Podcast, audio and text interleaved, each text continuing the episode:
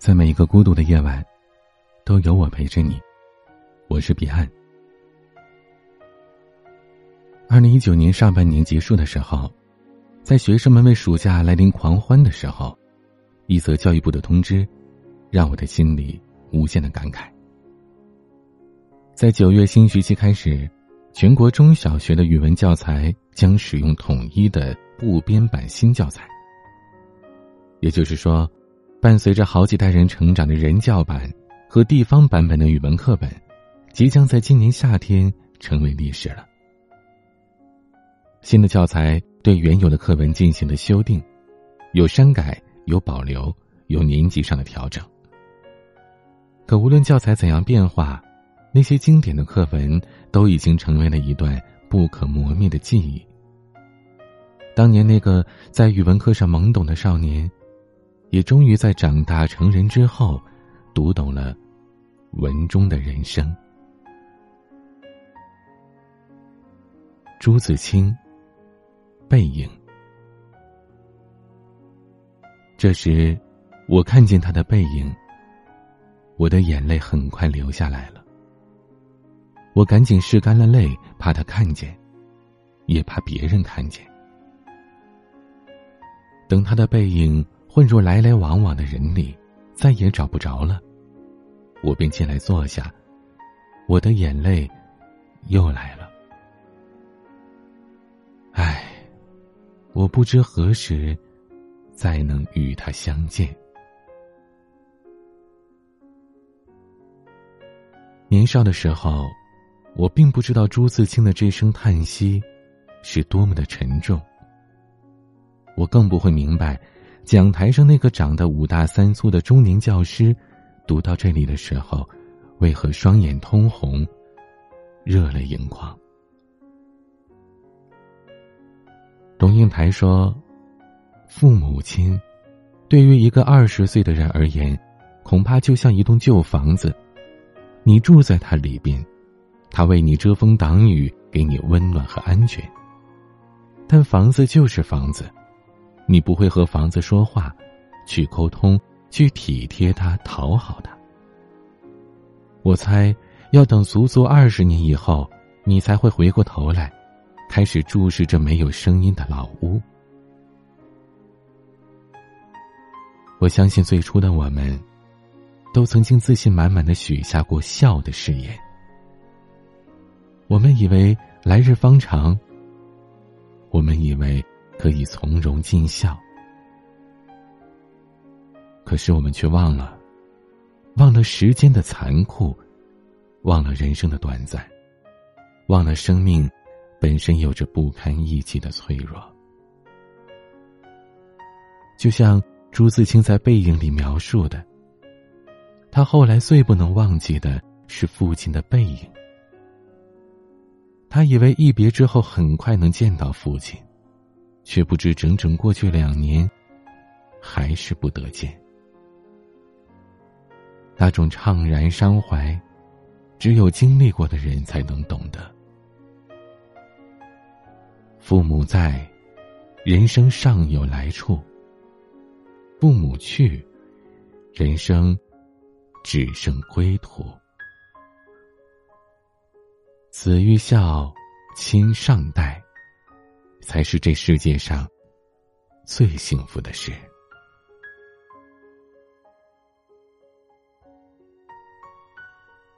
鲁迅社戏。鲁迅说：“真的，一直到现在，我实在再没有吃到那一丝的好豆，也不再看到那一丝的好戏了。但是读过社戏的人都知道。”其实那夜的戏，看得叫人打呵欠，破口喃喃的骂。那夜的豆，第二天吃起来也实在平常。后来，我们终于明白，原来有样东西你会永远记住它的好，那就是童年。随着年龄的增长。社会阅历的丰富，我们学会了口是心非，学会了世故圆滑，学会了装腔作势，却再也找不到最初的那份纯真了，也再也没有了真正的快乐。《小王子》的作者安托万曾经说：“所有的大人，都曾经是小孩，虽然只有少数的人记得。我们整天忙忙碌碌，喧闹着，躁动着，听不到灵魂深处的声音。时光流逝，童年远去，我们渐渐长大。岁月带走了许许多多的回忆。”也消失了心底曾经拥有的那份童稚的纯真。我们不顾心灵的桎梏，沉溺于人世浮华，专注于利益法则。我们把自己弄丢了，我们该把自己找回来了。人到中年以后，你会发现。我们越来越喜欢怀旧，可我们真正怀念的，也许并非旧时光，而是那个曾经真诚美好的自己。我们注定留不住童年，但是比失去童年更可怕的，是我们丢掉了童心。王安石，有包禅山记。王安石在《游褒禅山记》中写道：“尽无志而不能志，可以无悔矣。”有人说，人成熟的一个重要标志，是不再相信努力就能成功。的确，经历的越多，你越发的明白，决定一个人是否成功，有着太多其他的因素，比如出身，比如机遇。比如天分，就连王安石这样才华盖世、位极人臣之辈，都无法完成梦想的蓝图，就更别说这个世界平凡的大多数了。毛姆在《月亮与六便士》里自嘲道：“我拼尽全力过着平凡的一生。”不出意外的话，我们大多数人的生活。都将是平平无奇，甚至有的人还没有走完这人生的历程，就已经离开了世界。那既然如此，努力的意义又是什么呢？高晓松曾经问李宗盛一个类似的问题，他问道：“大哥，人生究竟该怎样选择？”李宗盛的回答是：“生活呢？”就这么两个事儿，一件事儿呢叫做熬，一件事叫做拼。可是呢，你熬来熬去，你会发现，最终还是要拼，那还不如早一点拼了。通往梦想的路很长，拼命前行，就算无法到达终点，也总能离梦想更近一点。有时候，努力。看似没有多大的效果，但它确实如水滴石穿般的影响着我们的人生。总有一天，你会发现，你已经变成了自己想要成为的人，拼尽全力，无论成功或者失败，你才不会等到人生而立，去埋怨曾经的那个本可以的自己。鲁迅，少年闰土。他每到我家来时，总问起你，很想见你一面。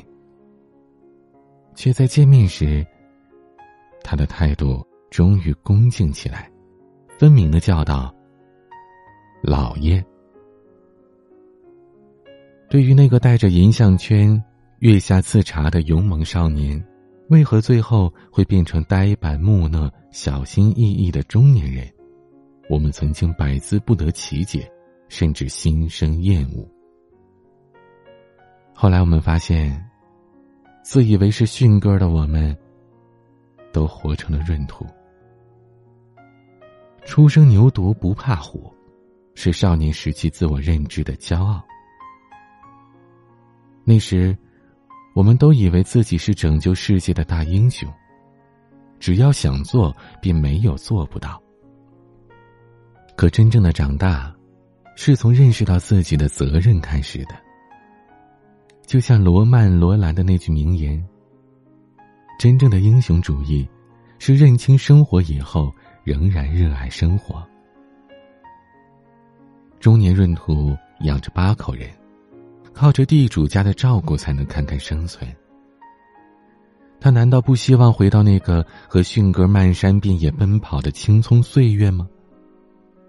只是成年人肩上的担子太重。他不敢对迅哥有任何的不尊敬，害怕自己的错误会带来一家人的痛苦。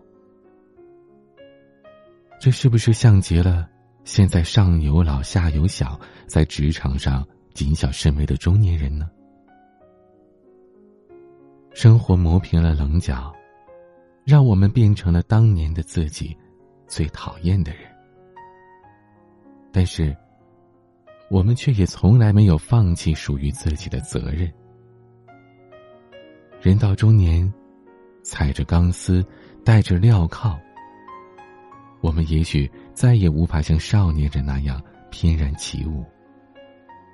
可生活的每一步，都变得坚实和可靠。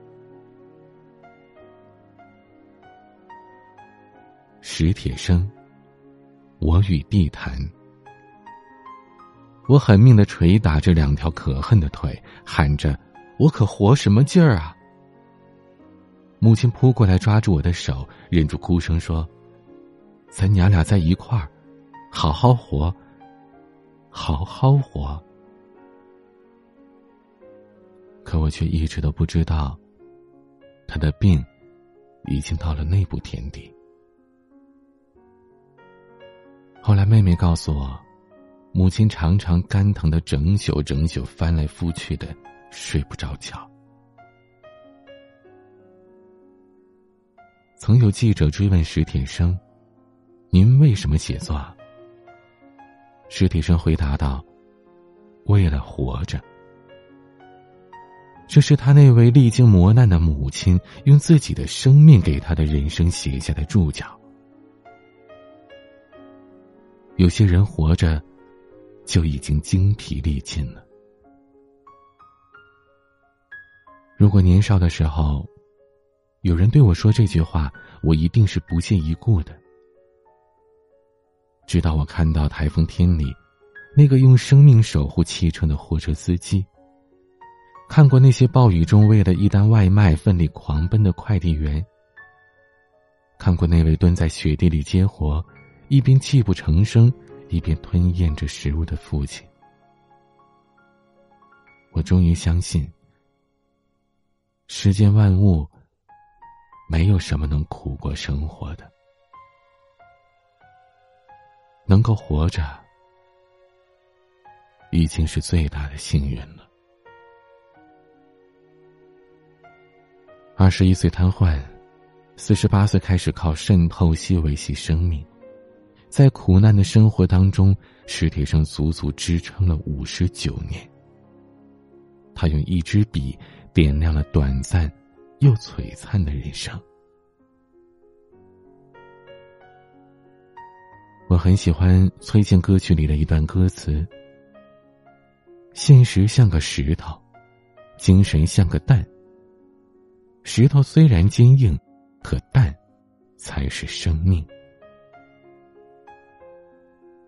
生活就像那坚硬的石头，即便无比艰难，但只要活着，就有希望和前进的方向。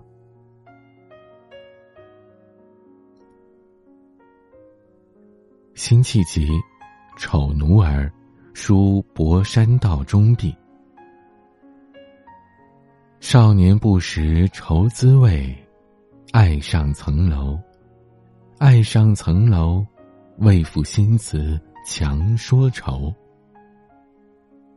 而今识尽愁滋味，欲说还休。欲说还休，却道天凉好个秋。小时候的我们，总是满嘴牢骚，走的路远了会喊累，不小心摔倒了会流泪，不开心了会憋着小嘴在父母那里寻求安慰。而长大之后，你压根不敢再花时间来喊疼。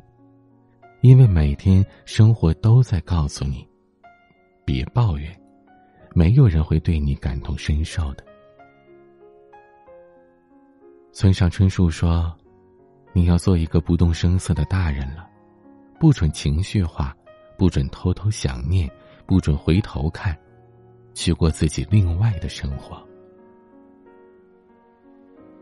千万不要把自己活得像个落难者。”急着告诉所有人你的不幸，总有一天你会发现，酸甜苦辣要自己尝，漫漫人生要自己过。你所经历的，在别人眼里都是故事。一个人的成熟，就是一个把情绪调整静音的过程。你要努力强大起来，然后独当一面。正如莱蒙托夫的那首小诗《一只孤独的船》，一只船孤独的航行在海上，他既不寻求幸福，也不逃避幸福，他只是向前航行。底下是沉静碧蓝的大海。而头顶是金色的太阳，将要直面的，与已成过往的，较之深埋于他内心的，皆为微末。年少不知文中意，再读已是文中人。时光。不再是少年锦时，我们也不再懵懂无知。课本，即便在岁月中泛黄，却会一次次的为我们还原出人生最本真的模样。今天的晚曲，郭旭，《童话里的天空》。喜欢我们的节目，请点击专辑上方订阅，或者账号的关注。每晚节目更新，您都可以第一时间听到。有任何想要倾诉的内容，可以添加我的微信：彼岸幺五零八幺七，彼岸拼音的全拼加数字幺五零八幺七。我是彼岸，晚安。不问答案，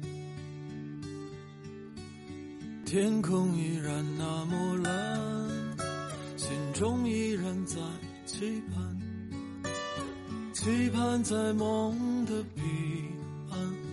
有一座美丽花园，挥之不去的黯淡，一种莫名的心酸。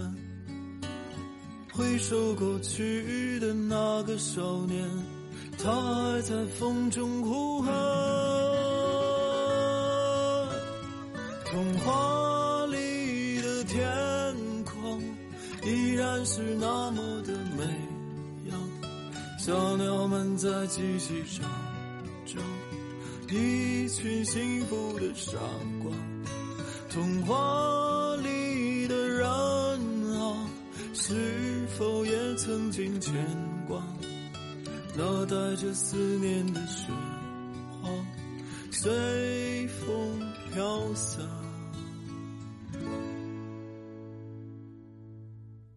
过了多年以后，我们都已满头白发，望着那片天空，它依然纯洁无瑕。苦乐。